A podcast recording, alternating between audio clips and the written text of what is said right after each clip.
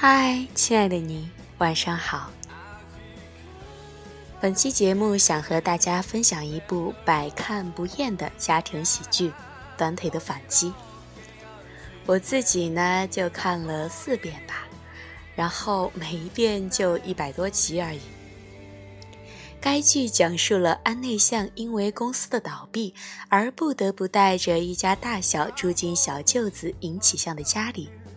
因此，太太尹玉善变得情绪极不稳定，只好在弟弟家帮忙张罗一家大小的琐事儿。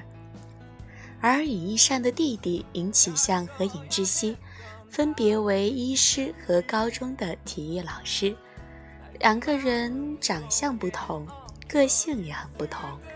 自从姐姐一家搬来寄住在他们家里后，从此兄弟俩和姐姐、姐夫。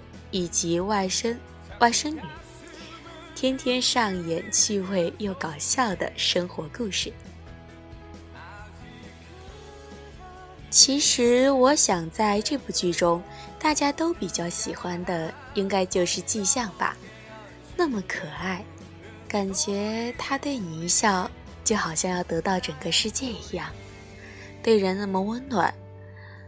但我觉得季相更像是一个中央空调类的人，对每个人都很好，让每个人都很动心，对每一个女生都体贴入微。我觉得这并不是一件好事儿，很容易让人误会。比如智源就误会了，以为他喜欢自己，终于鼓起勇气告白，却被告知只是妹妹。志远很勇敢，知道自己想要的是什么，甚至告白也显得那么冷静。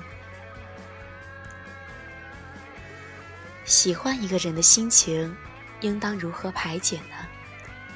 尹继相并没有立刻的回答，而是过了一段时间之后，以信的形式给了志远答案。在这一段时间里，也许是因为季相很快就要去卢旺达了。志源坚持约季相去看雪，即使他不怎么想答应。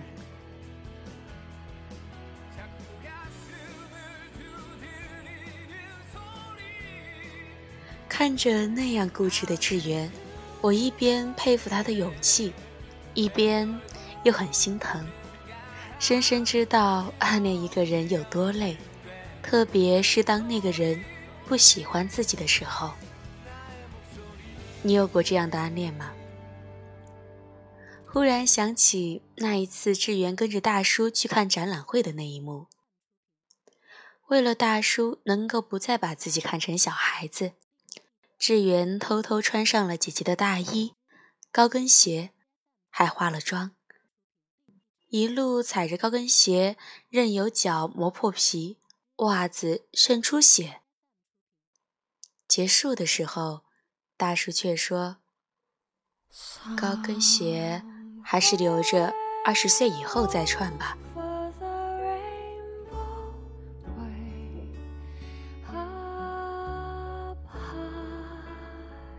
很心疼，心疼志远，也心疼曾经的自己。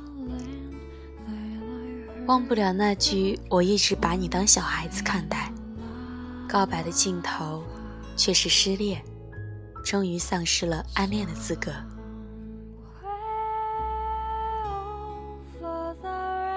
我们活着的时候怀抱的梦想，也许会像香槟一样化为泡影。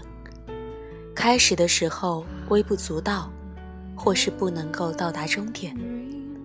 对于我来说，金智园、名人大学，也许就只是一个幻想而已。但是因为还有幻想，人们继而还在奔驰着。钟硕在最后一集中内心的 OS，也是编剧想要表达的主旨，也是对剧名“短腿的反击”最好的诠释。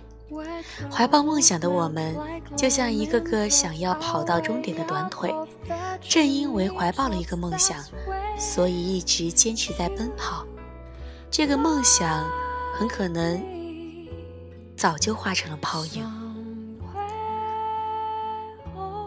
但即使最初的激励已经不在，即便知道最初的梦想只是幻想，但人生就这样一直奔跑着。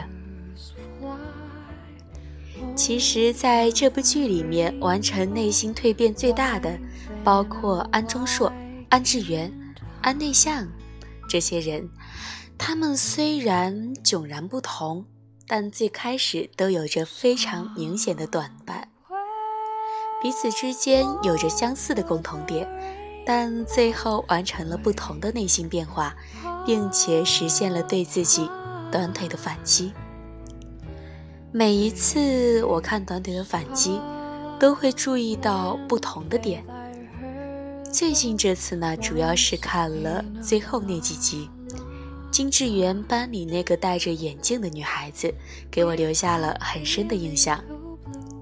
他戴着眼镜，经常一副非常警惕别人的样子，无时无刻的在学习，耳朵里不是塞着耳机在听听力，要不。就是在看书。在我看来，他似乎没有朋友，我猜他也不想要朋友。他的全部几乎就是学习成绩，课休时不让别人打闹，为了打败第一名，熬到身体出问题。看到志远考第一名的时候，就会愤愤不平地说。我下次会踩扁你的。最后一次，他终于考到了第一名，志远第四。那个时候，他骄傲地跟志远说：“我上次说过了吧，我会踩扁你的。”志远愣了一下，然后微笑着说：“祝贺你。”其实没有哪一次，志远不是笑着祝贺他，微笑着接受他的挑衅。志远似乎都不在乎。在这个女生拼命踩扁他的时候，他依然休学，追随喜欢的人去了正处于战争中的卢旺达。战争中的卢旺达，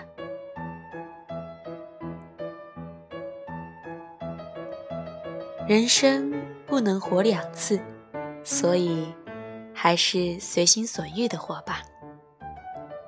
晚安。